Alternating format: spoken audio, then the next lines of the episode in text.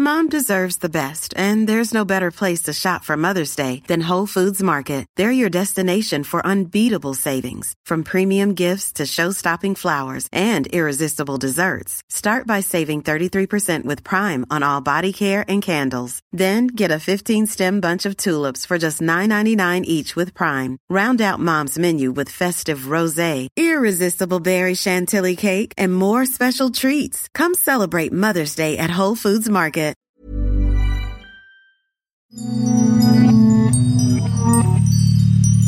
Hier ist der astrologische Podcast Astropod. Eure Hosts sind der Astrologe Alexander Graf von Schlieffen und John Ruhrmann. Herzlich willkommen zum Astropod, dem ersten Live-Podcast Astropod überhaupt in unserer Geschichte. In diesem Falle live aus Frankfurt von der Frankfurter Buchmesse aus dem Walden. Mit John Ruhrmann. Und Alexander von Schlieffen. Wir haben es wirklich getan. Wir freuen uns schon so lange darauf. Wir wollten es schon in Leipzig machen im Frühjahr. Das ging ja leider nicht. Das ging nicht, weil das abgesagt wurde und deshalb sind wir umso dankbarer, dass wir heute Abend hier sind mit einem Publikum. Das, wir haben das noch nie vor Publikum gemacht und es ist wunderbar, dass tatsächlich heute Leute mit uns äh, das hier teilen. Man kann es vielleicht nicht sehen, weil wir das live per Video ins Internet streamen, aber um uns herum befinden sich einige Menschen, selbstverständlich in sicherem Corona-Abstand, die uns jetzt ein bisschen zuhören werden. Und zum Teil von sehr weit hergekommen sind. Ja, das freut uns. Heute machen wir es ein bisschen anders. In jeder Folge beschäftigen wir uns mit ein paar allgemeinen Themen und dann mit der Woche. Aber da es vielleicht heute für manche das erste Mal ist, dabei zu sein oder wir es auch ein bisschen besonders zelebrieren müssen, müssen wir uns, glaube ich, noch mal wenigstens noch einmal persönlich vorstellen. Und ich finde, ich fange an. Na klar. Also ich bin John Ruhrmann. Ich bin kein Astrologe, aber ich habe Alexander von Schlieffen auf seinem Hörbuch kennengelernt, das ich mehr oder weniger zufällig gehört habe, weil ich ähm, eine Firma habe, die sich um den Vertrieb digitaler Medien kümmert, wozu auch die Hörbücher von Alexander gehören.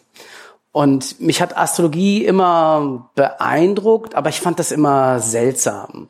Und viele Dinge in dem Zusammenhang haben mich auf der einen Seite fasziniert, auf der anderen Seite, ich mir gedacht, was ist das denn?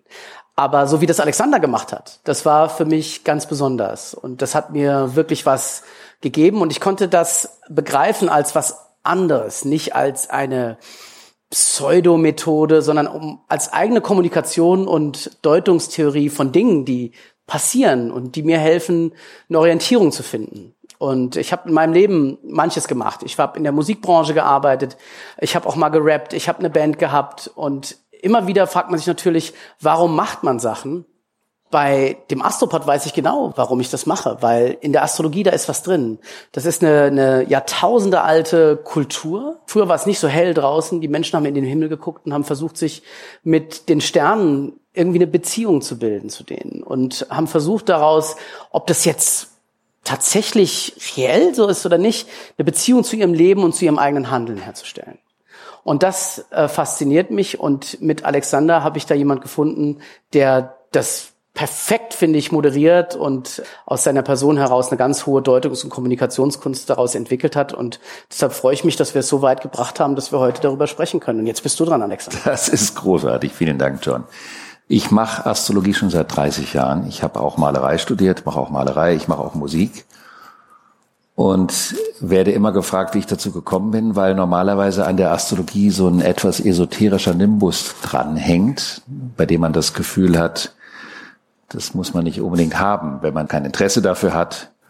Und ich bin eben über die Schriften eines wunderbaren Astrologen dazugekommen, der heißt Thomas Ring und seine Sprache hat mich fasziniert und ich habe mir damals gedacht, jemand, der so schreiben kann, der so ein Vorstellungsvermögen hat, der macht kein esoterisches Musikantenstadel und die Begeisterung hält mich bis heute damit. Ich betreibe das in erster Linie aus purer Freude und Leidenschaft an dem Thema.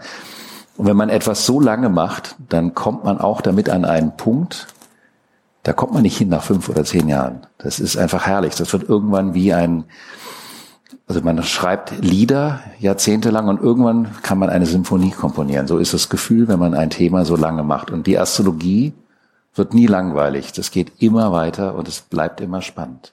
Wir wollten ja eigentlich so in kurzen Worten sagen, was Astrologie eigentlich ist. Das ist irrsinnig schwierig. Aber wenn du das jetzt sagen müsstest, was ist denn Astrologie? Astrologie ist der Bezug von uns Menschen zu dem größten System, in dem wir leben, zu dem Sonnensystem. Und wenn man davon ausgeht, dass alles Leben und alle Zeit in der Welt, auf der Erde, durch die Bewegung der Planeten bestimmt wird. Also die Drehung der Erde, die Drehung des Mondes um sich selbst, der Mond um die Erde, die beiden um die Sonne. Und dass allein dadurch die Zeit bestimmt wird und dass Zeit auch was mit Inhalt zu tun hat. Ich finde das immer so ein schönes Beispiel. Jede Jahreszeit bringt bestimmte Früchte hervor. Und für mich ist eine Frucht auch ein Inhalt, also ein Inhalt, den die Natur hervorbringt. Also zum Beispiel haben wir im Mai Spargel und Erdbeeren. Und ich finde, das ist nicht nur eine Frucht, ein Phänomen, das ist auch ein Inhalt, das beschäftigt uns auch. Und die Astrologie geht eben noch weiter, also nicht nur der Bezug von uns zu Sonne und Mond und Erde, sondern auch alle Planeten des Sonnensystems. Aber ein Missverständnis, um dem vorzubeugen, Astrologie hat nichts mit den Sternen zu tun, sondern nur mit den Planeten unseres Sonnensystems. Also das wäre zu vergleichen, wenn man zu einem Arzt geht und man hat ein Knieproblem und dann geht der Arzt hin und repariert das Knie und sagt, jetzt ist dein Knie gefixt, dann kannst du wieder laufen. Und dann geht man zu einem anderen Arzt hin und der guckt sich das Knie an, repariert das, aber sagt auch, was passiert eigentlich gerade ansonsten in deinem Leben? Also er setzt das Knie in Beziehung zu dem gesamten Leben. Und das ist eine ganzheitliche Betrachtungsweise. Und bei einem Arzt, der nicht nur das Knie repariert, sondern auch sieht, da könnte auch ein psychologisches, menschliches Lebensthema dranhängen, bei dem kann man sich ja unter Umständen auch besser aufgehoben fühlen. Und sowas macht im Grunde genommen die Astrologie. Sie bindet das größte Bezugssystem, den Organismus, Sonnensystem in unser Leben ein. Und wie du ebenso schön gesagt hast, früher hatten wir keine iPads und keine Fernseher. Das heißt, wir haben früher Himmel geschaut abends. Und die Menschen kannten den Himmel früher viel besser, als wir das heute können. Und haben über Jahrtausende Beobachtungen machen können und daraus Schlussfolgerungen gezogen. Also Astrologie ist nicht im postaufklärerischen Sinne eine Naturwissenschaft, sondern im alten Sinne der Menschheitsgeschichte eine Wissenschaft. Also etwas, was Wissenschaft zusammenträgt.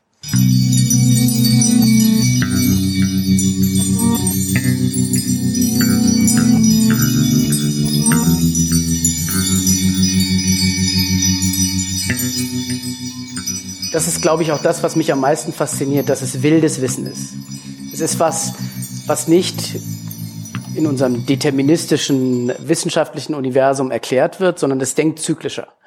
Wir Menschen, wir denken linear, von Anfang bis Ende und sind aber trotzdem Teil dieses sich drehenden Dings um uns herum. Und das ist Teil unserer menschlichen Wahrnehmung. Und ich habe zumindest für mich die Feststellung gemacht, wenn ich etwas ansehe und wenn ich zum Beispiel, man erlebt das, wenn man im Wald spazieren geht oder wenn man die Natur betrachtet, in dem Moment beginne ich eine Beziehung damit. Und dann wird es auch Teil meiner Realität. Und das ist für mich der eheste Beweis dafür, dass Astrologie allein nur deshalb funktionieren kann, weil ich als Mensch eine Beziehung zu etwas herstelle und das mich auch verändert. Das ist für mich ein interessanter Zusammenhang. Und das ist auch eines unserer großen Themen heute. Denn in unserem Podcast heute, dem ersten Live-Podcast unserer Reihe, geht es um Beziehungen.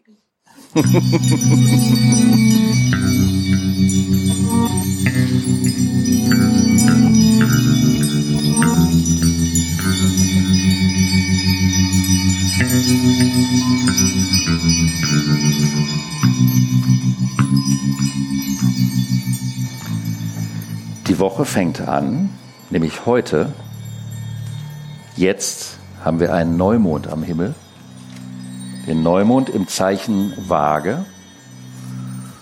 Und dieser Neumond für sich ist also ein Thema, weil wir haben ja zwölf Neumonde pro Jahr.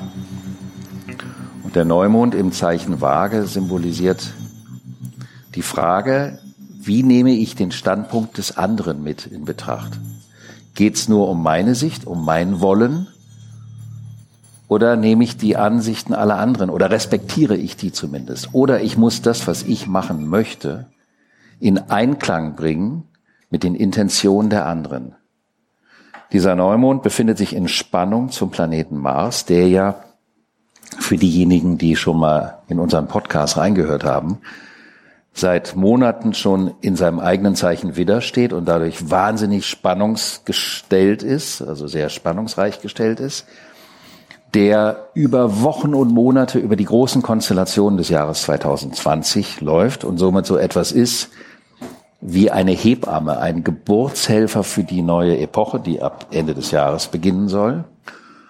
Und in diesem Gefüge findet der Neumond statt. Und wir haben aktuell eine spannende Situation, nämlich die Fragen nach ganz radikalen Entscheidungen draußen. Nämlich sozusagen das Gegenstück zu dem, was wir hier heute machen. Wir sind real. Wir haben hier 1,50 Meter locker Abstand zueinander. Aber wir befinden uns im realen Raum miteinander und bestreiten diesen Podcast live. Und draußen überlegt die Politik gerade wieder ganz radikale Entscheidungen zu fällen. Und es ist in der Schwebe. Und es ist hochinteressant, weil der Neumond in der Waage sagt, man sollte im Moment nicht in ein Extrem gehen. Man muss alle Standpunkte abwägen. Und das bedeutet, wenn die jetzt einfach lospreschen und sagen, wir machen jetzt irgendwas Radikales und machen alles zu, dann wird das auf unfassbaren Widerstand stoßen. Man hat aber auch den Eindruck, dass das gerade in der Luft liegt, dass das wie so ein riesen Schaumgummiboot zwischen allem ist, der einen auch davon abhält, eine radikale Entscheidung treffen zu können. Und ich glaube, oder ich vermute zumindest mal, weil Menschen, die sich nicht mit Astrologie beschäftigen, man muss sich nicht mit Astrologie beschäftigen, um mitzukriegen, was draußen am Himmel los ist. Man kann es ja auch spüren. Und wenn zu einer solchen Zeit plötzlich das Gefühl da ist, wir meinen, wir sollten, aber wir wissen nicht, ob wir können, ob wir dürfen, ob wir sollen. Genau das ist der Bestandteil dieses Neumonds. Das gilt jetzt für einen Monat erstmal, aber auch für ein Jahr. Also die Frage, wie nehme ich den Blickwinkel meines Gegenübers in Betracht für meine eigenen Entscheidungen? Vage heißt immer, nicht ich entscheide für mich, sondern wir finden zusammen eine Lösung. Und dadurch ist das gerade so aufgeladen, das macht die Situation spannend. Ich persönlich komme ja aus Berlin und wir sitzen hier in Frankfurt. Hier in Frankfurt darf man draußen auch mit der maskiert rumlaufen. Das ist ja in Berlin noch nicht Pflicht. Allein dieser Übergang, plötzlich irgendwo äh, anzukommen, wo alle auf der Straße auch so rumlaufen, das macht ja auch was mit einem. Ja, und ähm, ich finde, das ist ein gutes Beispiel, warum wir eigentlich den Podcast machen. Also ich bin tatsächlich, ich habe die Illusion, dass Astrologie die Welt besser machen kann, weil man sie als Kommunikation und Mittel benutzen kann, um gewisse Thematiken aufzubereiten. Man könnte auch ein anderes, äh, sage ich mal, Koordinatensystem heranziehen, um über solche na, Dinge. Na, na, na. Ja. Heute natürlich nur Astrologie. Deshalb machen wir das auch. Und ähm, für mich ist es auch deshalb ein schöner Moment, weil, äh, um das gleich aufzugreifen, normalerweise wäre jetzt Frankfurter Buchmesse gewesen. Das ist für die Leute, die aus der Buchbranche sind, das absolute Highlight des Jahres. Ähm, hier treffen sich viele, viele, teilweise hunderttausend Menschen, um über das Buch, das ist schon viel zu langweilig ausgedrückt, um über Geschichten und Informationen in welcher Form auch immer zu reden und dort äh, zueinander zu finden. Das findet dieses Jahr alles nicht statt. Und deswegen ist es eigentlich ein wunderbarer Moment hier heute. Es ist mein persönlicher Buchmesse-Moment, äh, wo man persönlich aufeinandertreffen kann, um das zu machen. Denn das dürfen wir nicht vergessen, dass die Verbindung zwischen den Menschen auf dieser Thematik, die ist ja nach wie vor vorhanden. Und äh, wir müssen da jetzt eine neue Realität finden. Und ein bisschen hilft uns die Astrologie auch dabei, zum Beispiel jetzt an der Stelle eine gesamte Debatte aufzumachen und zu versuchen, wirklich jeden Punkt zu sehen. Weil ich bin so jemand, der sehr an Streit und Diskurs glaubt. Ich mache das auch ständig. Warum streiten wir uns dann nie im Podcast? Ja, weil wir beide versuchen es ja, eben, wir haben ja eine gemeinsame Meinung über das, was wir gerade machen. Okay, das heißt, du findest das langweilig? Nein, ich finde es null langweilig. Wir haben ja hier unseren Fokus jetzt gefunden. Sehr gut.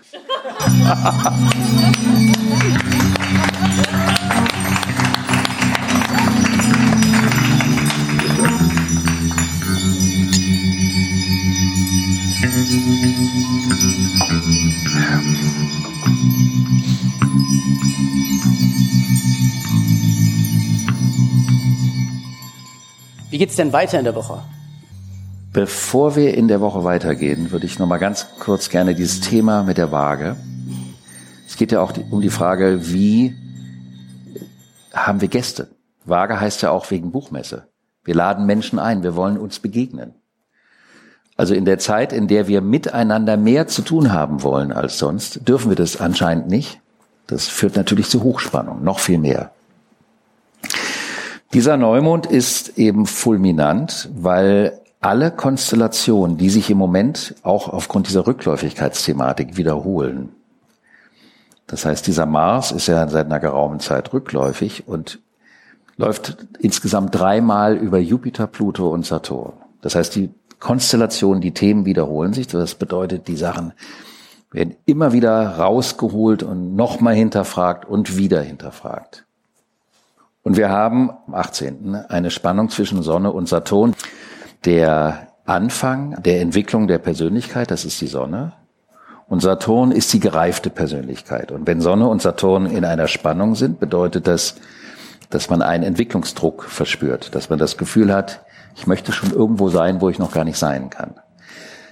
Es kann aber im Alltäglichen auch bedeuten, das, was ich an persönlichem Vorhaben habe, was ja in diesem Fall das Thema Waage wäre, das heißt, ich möchte begegnen, geht aufgrund der Regelwerke Saturn des Staates nicht. Da hängt aber auch der Mars drauf, also wird man sauer. Und das ist diese prekäre Situation, die man aber auch in kleine Situationen jetzt gerade im Alltag übertragen kann. Das heißt, ich möchte unter Umständen gerne jemanden begegnen, aber vielleicht ist es gar nicht so gut. Oder vielleicht gibt es irgendetwas wie ein höheres Gewissen, was mir sagt, ich sollte das vielleicht doch nicht tun. Diese astrologischen Archetypen und Prinzipien kann man von der persönlichen bis in die große kollektive Ebene hinein übertragen, was es eben besonders spannend macht.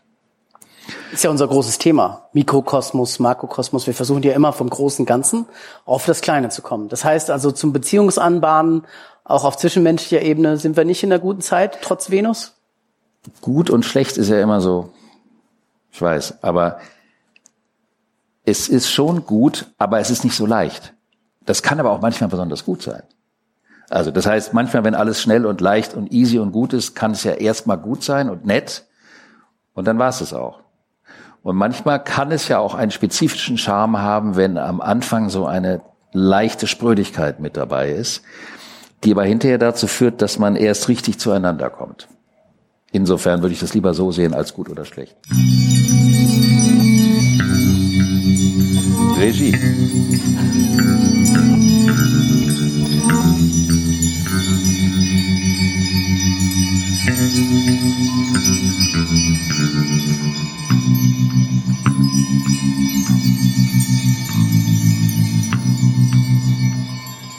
Um uns mal in die Karten gucken zu können, also ähm, in die, in die Sterne, nicht in die, in die Sterne sozusagen oder in die Planeten. So sieht es aus, was der Alexander vorbereitet für jede Woche.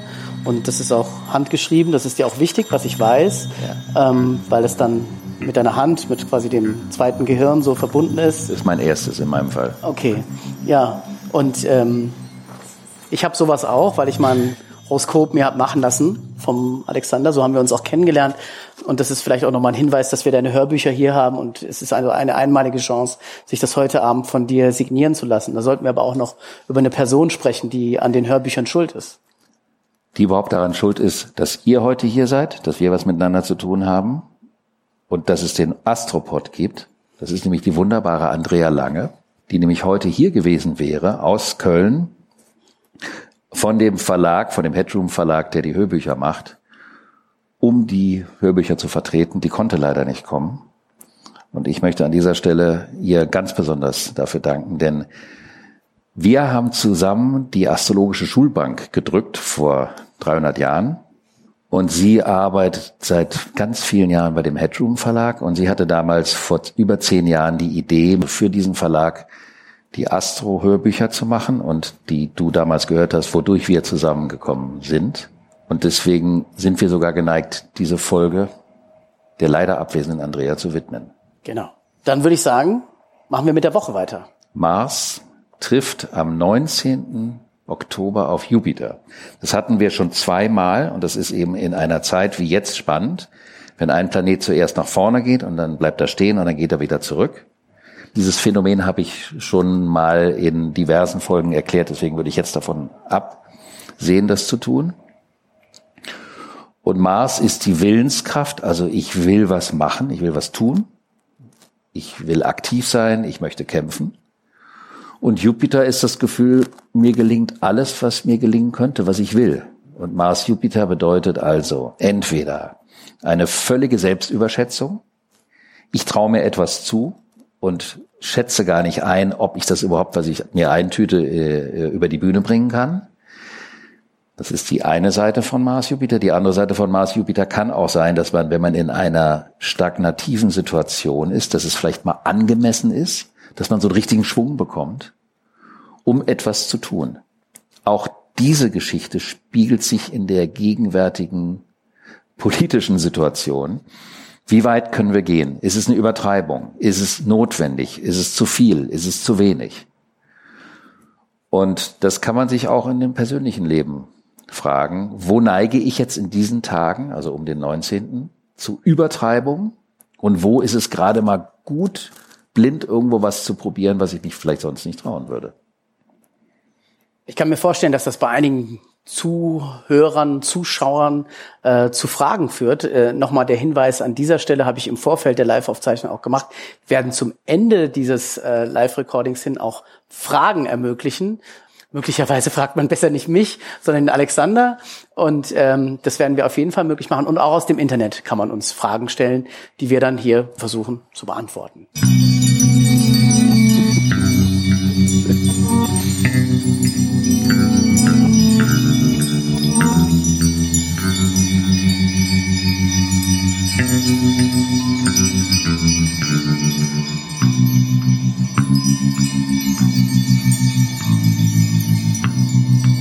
Stopp. Am 19. haben wir auch ein Trigon zwischen Venus und Jupiter. Stopp. Was ist Trigon? Trigon ist ein harmonischer Aspekt zwischen zwei Planeten. Trigon kommt von drei. Und wenn man den Kreis nimmt, das wäre ja praktisch die Idee der Ekliptik von der Erde aus gesehen, und man teilt den Kreis durch drei, dann hat man dreimal 120, weil ein Kreis hat ja 360 Grad und zwei Planeten, die in einem Winkel, den man Trigon nennt, also 120 Grad, miteinander in Verbindung stehen, ein Dreieck. Das ist hier leider nicht auf der Zeichnung. Die sind miteinander wesensverwandt und unterstützen sich gegenseitig. Und wenn Menschen in einem Horoskop ein sogenanntes durchlaufendes Trigon haben, dann haben sie ein großes blaues Dreieck oder rot, je nachdem, in welcher Farbe man sich dazu entscheidet, das zu zeichnen. Und das nennt man eine der größtmöglichen unterstützenden, auch Begabung schenkenden Konstellationen. Das heißt, dass die Dinge einfach fallen. Die fließen miteinander. Das ist also ein Aspekt, der angenehm ist, wenn man den im Horoskop hat. Aber man braucht auch Spannung. Also in einem Horoskop braucht es harmonische, unterstützende Geschichten, aber genauso wie die Spannung. Weil Menschen, die nur solche Aspekte in ihrem Horoskop hätten, die leben ein angenehmes, nettes, teilopulentes Leben und irgendwann verwalten sie das und das ist ja auch nett und angenehm, aber es passiert halt nichts Neues. Es kommt keine Entwicklung rein. Die Entwicklung kommt durch die großen Spannungen rein, wie wir sie auch gerade im Moment in der Welt haben. Also diese großen Spannungen haben ja auch eine entwicklungsförderliche Facette. Und das Trigon zwischen Venus und Jupiter heißt also, Venus steht für die Beziehung, für das, was man gerne mag und was man auch gerne macht und wie man es gerne macht. Und Jupiter steht für die Großzügigkeit und für die Offenheit. Und das bedeutet, dass dieser Aspekt die Freude am Geben verstärkt, was völlig diametral zu den anderen Konstellationen steht, was ja das Spannende überhaupt an der Astrologie oft ist, dass man zu einem Zeitpunkt ganz spannungsreiche Geschichten hat und dann hat man üppige harmonische Geschichten, aber das macht das Gesamtbild aus. Das heißt, es ist eine Konstellation, unter der man sich überlegen kann, auch wie kann man Menschen eine Freude machen? Wie kann man vielleicht auch eine Situation belohnen? Also das heißt, wie kann man jemanden, der viel für etwas getan hat, auch mal das Gefühl dafür geben? Das ist ja etwas, was zum Beispiel in Deutschland weniger ist, dass man sich gegenseitig auch so Komplimente macht, zum Beispiel unter Männern auch. Dass man ein Mann den anderen Mann sagt, du bist aber verdammt elegant heute angezogen. Das kommt ja nicht so oft vor. Das ist in anderen Ländern öfters mal. Das hat aber ja was. So, dass man sich übereinander lustig macht eigentlich. Genau. Das ist eigentlich der wahre Liebesbeweis. Hab ich dir eigentlich gesagt, was ich von deinem T-Shirt ja, halte? Das äh, Uranus ist dann Ja, der Uranus. Na gut. Sehr wichtiger Dann Planet. gilt das. Ich habe mir Mühe gegeben, habe wirklich was überlegt. Ich weiß, ich weiß. Ja. Es irrt der Mensch, solange er strebt.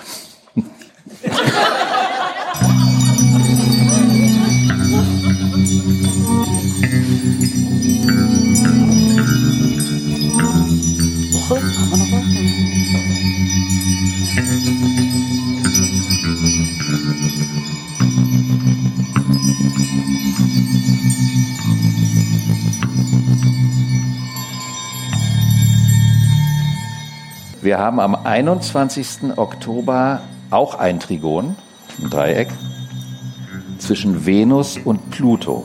Da kommt eine ganz andere Dimension zu diesem Thema hinzu, weil Pluto ist die Kraft, vor denen einen die Mütter immer gewarnt haben. Das Abgründige. Das Abgründige. Das, vor dem man sich nicht wehren kann. Pluto ist so wie ein Strudel. Der zieht magisch an, man hat aber auch Angst davor. Ja, so Nietzsche. Man guckt in den Abgrund und der Abgrund blickt auch in einen. Genau, und lächelt. Mhm. Und wenn Venus und Pluto am Himmel sind, dann kann das passieren, dass man in eine Situation gerät, die ein wie ein Strudel anzieht, wo man das Gefühl hat, oh shit, ich will nicht, aber es will und ich kann nichts dagegen machen. Jetzt darf ich aber dazu sagen, die Venus ist immer noch in der Jungfrau und dadurch wird es nicht ganz so gefährlich. Weil die Venus in der Jungfrau, da ist der Eros ein klein wenig zurückhaltender. Das heißt also, die Strudel sind eher kleinere Strudel als ein gigantischer Strudel, der das ganze Leben auf den Kopf zu stellen geneigt. Ist ja fast schade. Hast du recht? Ja. So gesehen schon. Ja. Ja. Aber das, was ja das Gemeine ist, wir können uns das angucken und lesen, aber wir können es ja leider nicht verändern. Wir können es nicht drehen. Wir können ja nicht die Venus einfach zack mal in den Skorpion schieben, dann wäre es echt turbulent. Dann halten aber auch bestimmte Gebilde manchmal nicht mehr so richtig. Also das muss man sich halt auch überlegen. Dann soll ja nichts kaputt gehen. Genau. Vernunft sei überall zugegen, wo Leben sich des Lebens freut.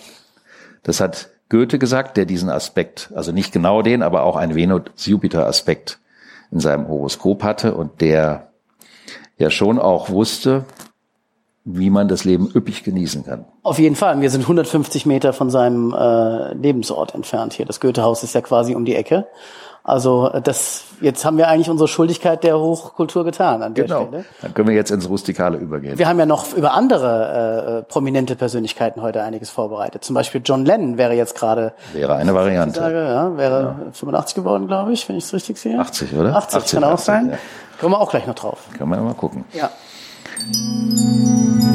Gott sei Dank.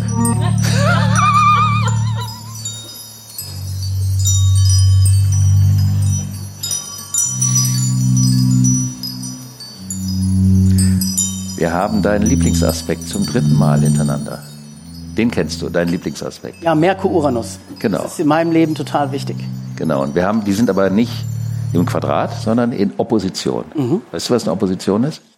Das war ja nur eine Frage. Ja. Ich habe ja dich dafür und dann darf ich darüber nachdenken und ja, auch überlegen. Ja, dann muss ich es dir auch besonders gut erklären. Das macht Sinn. Opposition heißt opponere, also sich sich an, gegenüberstehen. Sich ja. gegenüberstehen, genau. Mhm. Das heißt, die stehen genau gegenüber im Tierkreis, mhm. wie bei Vollmond. Mhm. Sonne und Mond bei Vollmond stehen sich gegenüber. Die Erde ist in der Mitte. Die Erde ist in der Mitte. Und der Merkur, der möchte verstehen mit dem Verstand. Der möchte denken und überlegen, wenn ich jetzt das so denke und das so ist und die Schlussfolgerichtigkeit von A nach B nach C, dann würde das in der letzten Konsequenz heißen, das führt mich da unterhin. Dann ist dieser Merkur im Moment im Skorpion und der möchte es ganz genau wissen. Der möchte so richtig reinbohren. Der möchte genau wissen, warum ist das so, wie es ist und wie könnte es auch noch sein, wenn und Kann so auch nicht aufhören. Immer weiter. Der hört überhaupt nicht auf. Das kann auch mühsam sein. Also das ist auch manchmal eine Konstellation, wo, wo man so Gedanken wie in einem Hamsterrad so dreht und da gar nicht mehr rauskommt. Und dann denkt man, und es geht nicht mehr um das Fühlen, sondern nur noch um das Denken. Aber man merkt nicht, dass das Denken das Fühlen beherrscht, sondern man glaubt, es hat auch noch was mit den Gefühlen zu tun. Also das kann ein bisschen mühsam sein, wie die Wiener sagen. Aber der Uranus steht gegenüber und das heißt, plötzlich kommt alles anders. Und zwar genau nicht so, wie man es erwartet hat. Es gibt also eine plötzliche Richtungsänderung. Irgendwas kommt dazwischen, irgendwas fliegt in das System und man muss seinen konsequenten Gedankenweg verlassen. Das könnte aber auch Vorteile haben, weil man auf was kommt, was man rein gedanklich gar nicht erfassen kann. Es ist also etwas, was für die logische Schlussfolgerichtigkeit nicht zuträglich ist, aber für die Intuition hervorragend. Intuition ist ja auch ein Riesenthema immer bei uns gewesen, das ganze Jahr jetzt über. Ja. Vielleicht auch sich in Situationen reinfühlen, äh, nicht nur über das Sensorium der Sachfrage zu gehen, irgendwie die Dinge zusammenzubringen. Also das Emotionale und das Sachliche ist ja, glaube ich, ein Riesenthema allgemein am Himmel. Ja. Jetzt wieder in dieser Woche besonders. Und das sind die Konstellationen der Woche. John Lennon? Age of Aquarius?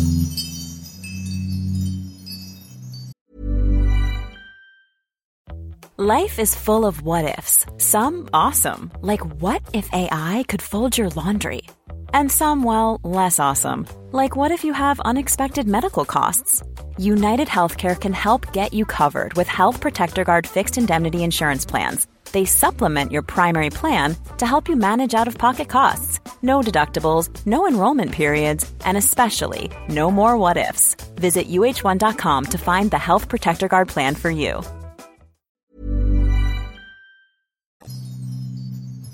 Musicalzeit. Hair.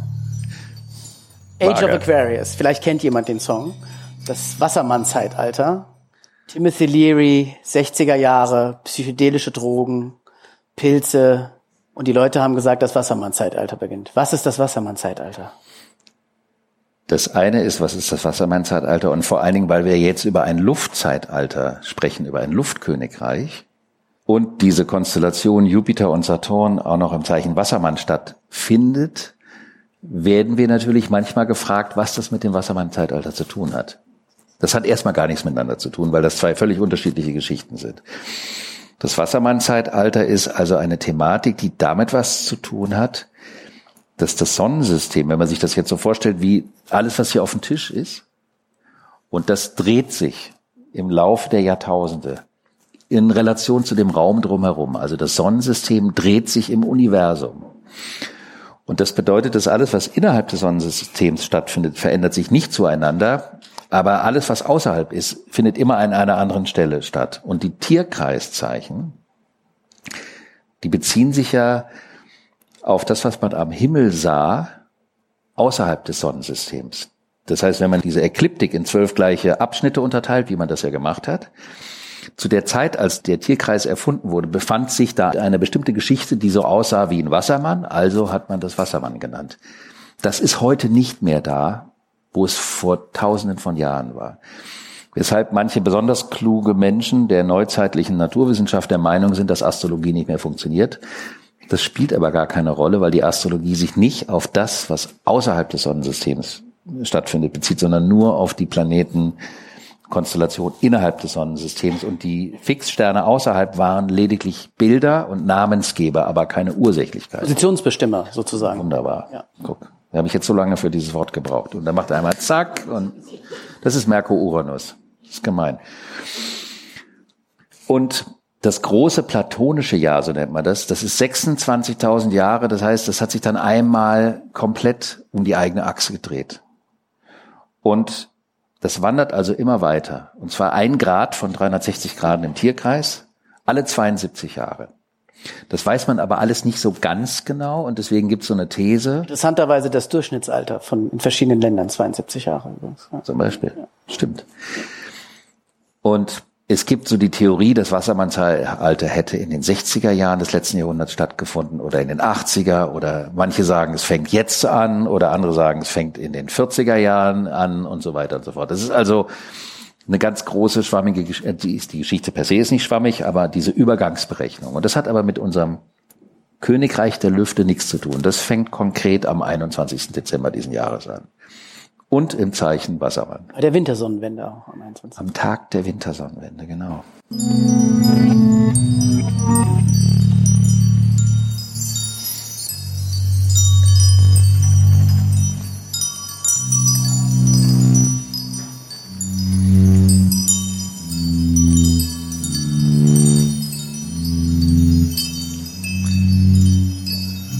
Wichtig ist, alle, die eine Frage haben, müssen die sich jetzt merken und dann auch noch stellen. Egal, ob jetzt zu Hause an den Empfangsgeräten oder hier vor Ort. Darum wollte ich noch bitten, bevor Alexander weitermacht. Und mit diesem neuen äh, Zeitalter geht es ja um ein Königreich. Also es geht um alte Könige und neue Könige. Es geht um das Kreieren von auch persönlichen neuen Königreichen und es geht darum, alte Königreiche zu verlassen. Jetzt haben wir passend zu diesem Thema natürlich auch noch in dieser gerade zurückliegenden Woche natürlich in der Welt des Fußballs ein wunderbares Paradebeispiel für diese Art des Königreichsübergangs gefunden, nämlich von einem Menschen, der ausgerechnet auch noch Wassermann ist, Jogi Löw. Und Jogi Löw ist jemand, der als Wassermann gegenwärtig so sehr wie noch nie von seinem Thron gestoßen werden soll. Und das ist ein Riesenthema gerade in der Welt.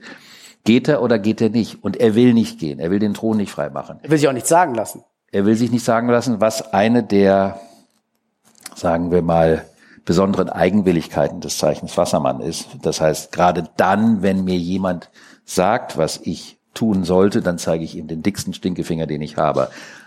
Einfach aus Prinzip, noch gar nicht mal aus wirklicher Reflexion. Jeder, der schon mal ein Personalgespräch und Bewerbungsgespräch mit Wassermännern geführt hat, äh, kann daraus berichten. Ich persönlich kann das. Über die Stinkefinger, die du Nein, Stinkefinger nicht, es war anders. Ja. Aber so, in dem, ich weiß jetzt auch nicht so genau. Es geht dem Wassermann in dem Augenblick darum, an die Peripherie zu gehen, aus dem Zentrum rauszugehen und sich für das, was er tut, nicht ahnden zu lassen. Das heißt also eine nicht ahnbare Position einzunehmen. Und das macht der Bundestrainer gegenwärtig. Ich will gar keine, das ist auch nicht unser Thema, eine Nein. Debatte über was richtig und falsch ist, aber diese Debatte findet zum richtigen Zeitpunkt statt, weil sie exemplarisch für den Kampf, der alte König geht, der neue König kommt, der neue König will noch nicht kommen, der alte will nicht gehen und so weiter. Es ist eine Analogie zu vielen anderen Diskussionen, die wir im genau. Moment führen. Genau. genau. So will die Fragen gehen. Alexander, wir sind in Minute 38. Wenn wir in Minute 38 der Aufnahme sind, fängt der Stefan in der Regel an, es war auch das, wie wir das, ganz ehrlich, man musste, man musste der Buchmesse so ein bisschen verkaufen, warum man diese Veranstaltung macht. Und wir mussten natürlich den äh, Verlagsleuten aufzeigen, wie man Podcasts aufnimmt. Und deswegen mache ich jetzt so ein paar Erklärungen. Also wenn, wenn hier die 38 auf diesem Aufnahmegerät hier läuft, spätestens dann sagt der Stefan, Jungs, ihr werdet zu lang. Und ihr müsst jetzt langsamer werden. Ich vermute, weil er nicht so viel schneiden will, aber also uns sagen immer wieder Leute, dass ein Podcast unter verschiedenen Umständen nicht zu lang werden darf.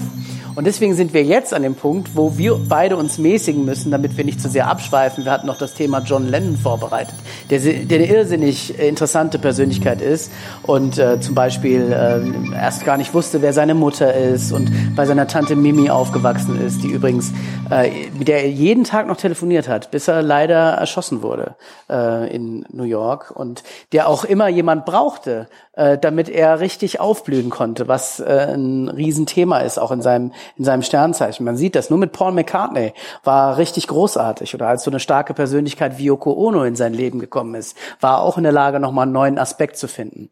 Also über John Lennon könnte man wahrscheinlich einen ganzen Abend reden. Ich weiß nicht, hast du noch einen über John Lennon?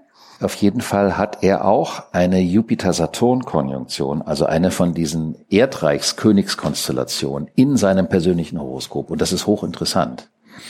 Und dann kann man auch, und das hatten wir hier mal so ein bisschen vorbereitet, man kann eben auch die weiterlaufenden Konstellationen von Verstorbenen sich anschauen. Zumindest dann auch, wenn sie etwas in die Welt gesetzt haben. Und John Lennon hätte jetzt wahnsinnig spannende Konstellationen. Und zwar nicht wegen seinem 80. Geburtstag, sondern weil gerade in seinem Horoskop etwas damit zu tun hat, dass sein Erbe unter Umständen in der Zukunft überhaupt erst richtig erkennbar und begreifbar wird. Ja, John Lennon hat ja auch immer große gesellschaftliche Aspekte angesprochen. Hat er gesagt, also man darf öffentlich zeigen, wie Leute erschossen werden, aber man darf nicht zeigen, wie Liebe gemacht wird, zum Beispiel, was eine extreme Äußerung ist, aber mhm. was ein interessantes Bild ist. Ja, das stimmt. Und ähm, naja, führt zu weit. Wir wollten sagen, dass jetzt Fragen gestellt werden dürfen. Das hast du so charmant gemacht. Was eine Überleitung. Musik und dann die Fragen, bitte.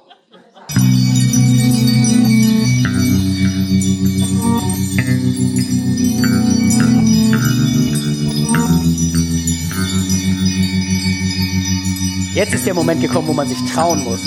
Lassen Sie die Podcast-Sprecher nicht alleine an dieser Stelle, sondern stellen Sie die Frage, die Sie schon immer stellen wollten. Eventuell können wir sie beantworten. Das würde uns total freuen. Es geht sogar noch weiter. Werdet Bestandteil des Podcasts durch die Fragen. Das, was verrückt ist, wir haben ja nicht so ein Schild an Eingang gemacht, dass man dann Teil dieses Live-Recordings wird. Bitte nicht verklagen. genau. Da war eine Frage. Ja. Deswegen. Ja. Würde ganz gerne mal wissen, wo du, Alexander, diese Sternberechnungen her hast. Ja. Gibt es da irgendeine App? Ja. guckst du selbst in die Sterne?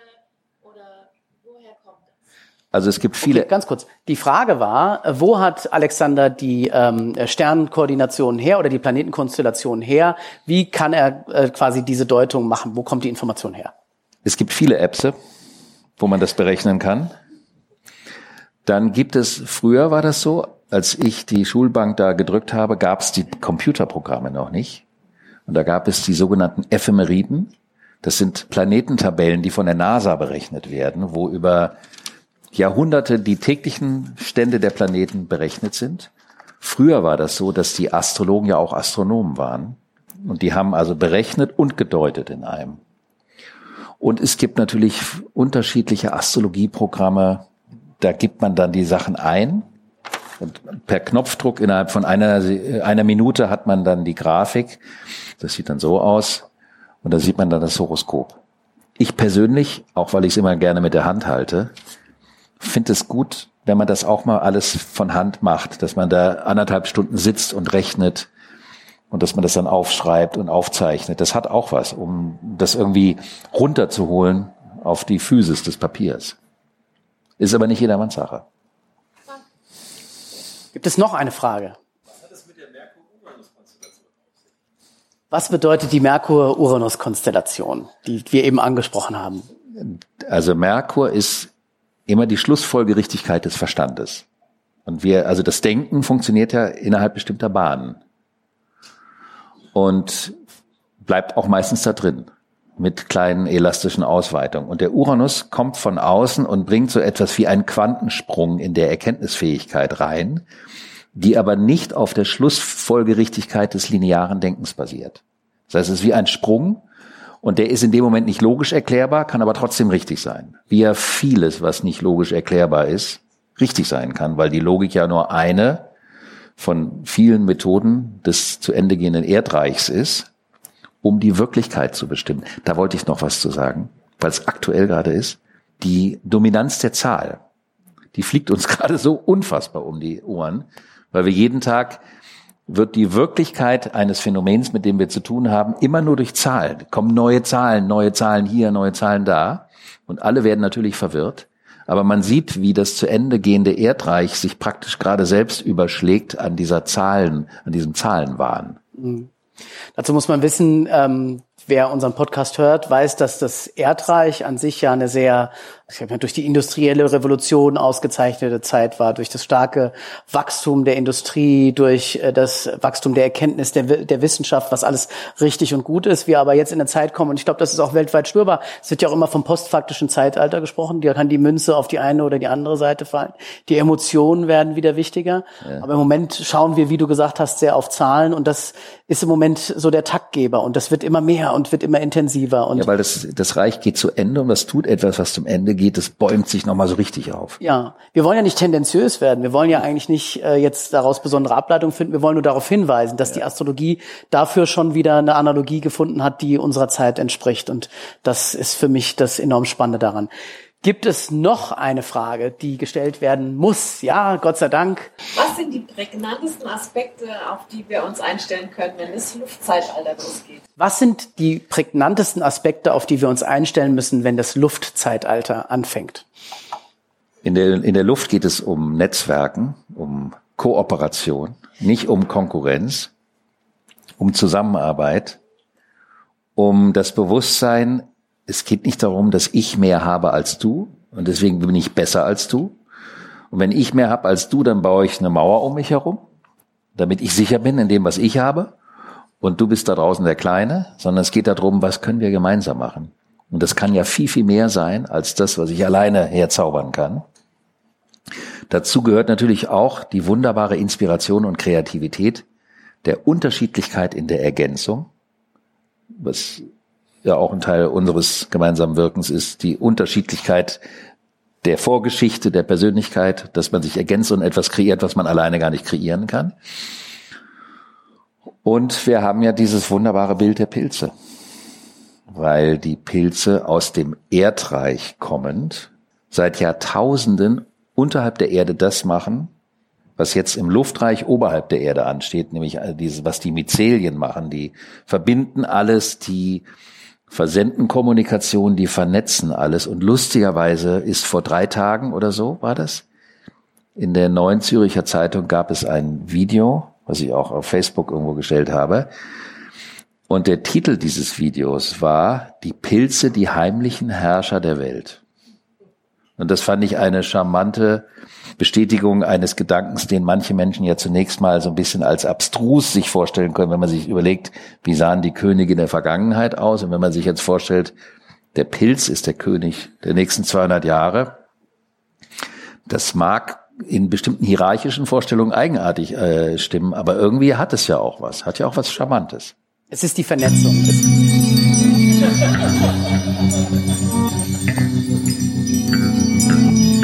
Quatsch einfach rein. Also, das Tolle daran ist, haben wir schon mal drüber gesprochen, Luftzeitalter. Das Luftzeitalter beginnt und wir haben mit einem Virus zu kämpfen, der über die Luft übertragen wird. Was für ein Bild. Kollaboration, das Miteinander wirken und komplementär arbeiten ist in unserer Zeit wichtig, obwohl wir uns nicht anfassen, berühren können. Wir müssen andere Wege finden, miteinander wieder mehr zu sein und die Zukunft zu bestimmen. Das mag auf digitalen Wege sein. Ich glaube, da kann man 95 Prozent damit abbilden. Aber wir haben noch nicht, glaube ich, das Perfekte gefunden, wie unsere Zukunft aussieht. Und das ist, glaube ich, so eine generelle Menschheitsaufgabe, mit der wir uns alle beschäftigen, wie wir miteinander irgendwie zusammen und vorankommen. Das kann man ewig ähm, ausdiskutieren. Ähm, all die großen Organisationen, die sich daraus, da draußen bilden, ob das jetzt große Handelsunternehmen sind oder große Meinungsgemeinschaften, die sich bilden. Es wird nicht ohne uns miteinander gehen. Und das in der Phase, wo wir erstmal getrennt werden. Ich glaube, dass uns das dazu führen kann, verstärkter darüber nachzudenken, was uns verbindet und nicht, was uns trennt. Und deswegen machen wir auch den astrologischen Podcast, um das ein bisschen zu thematisieren.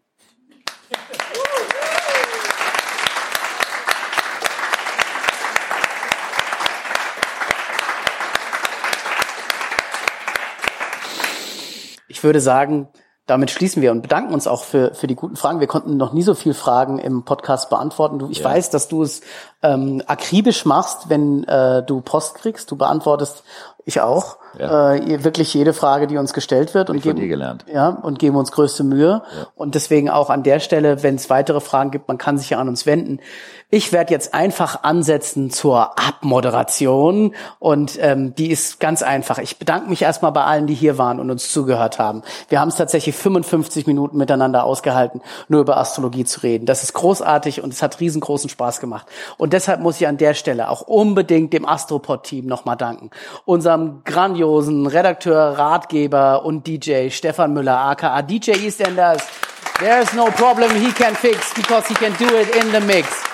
Erik Bartoletti, der heute Abend den Abend hier auf die Beine gestellt hat, gemeinsam mit seinem Team, mit Angeliki Heinz, die virtuell die Veranstaltung heute betreut hat, dem Bookwire-Team hier vor Ort für die Hilfe heute Abend. Und da wären Johanna Kanzler, Solveig Krause, äh, Lisa Eckstein, Paul Gilius hat die T-Shirts designt, der Frankfurter Buchmesse, dem Bookfest danken wir, dass wir das hier überhaupt ausrichten dürfen, dem charmanten Team des Walden, das uns hier so hervorragend äh, beherbergt hat und insbesondere den Jungs vom Sound. Martial kann man besser heißen.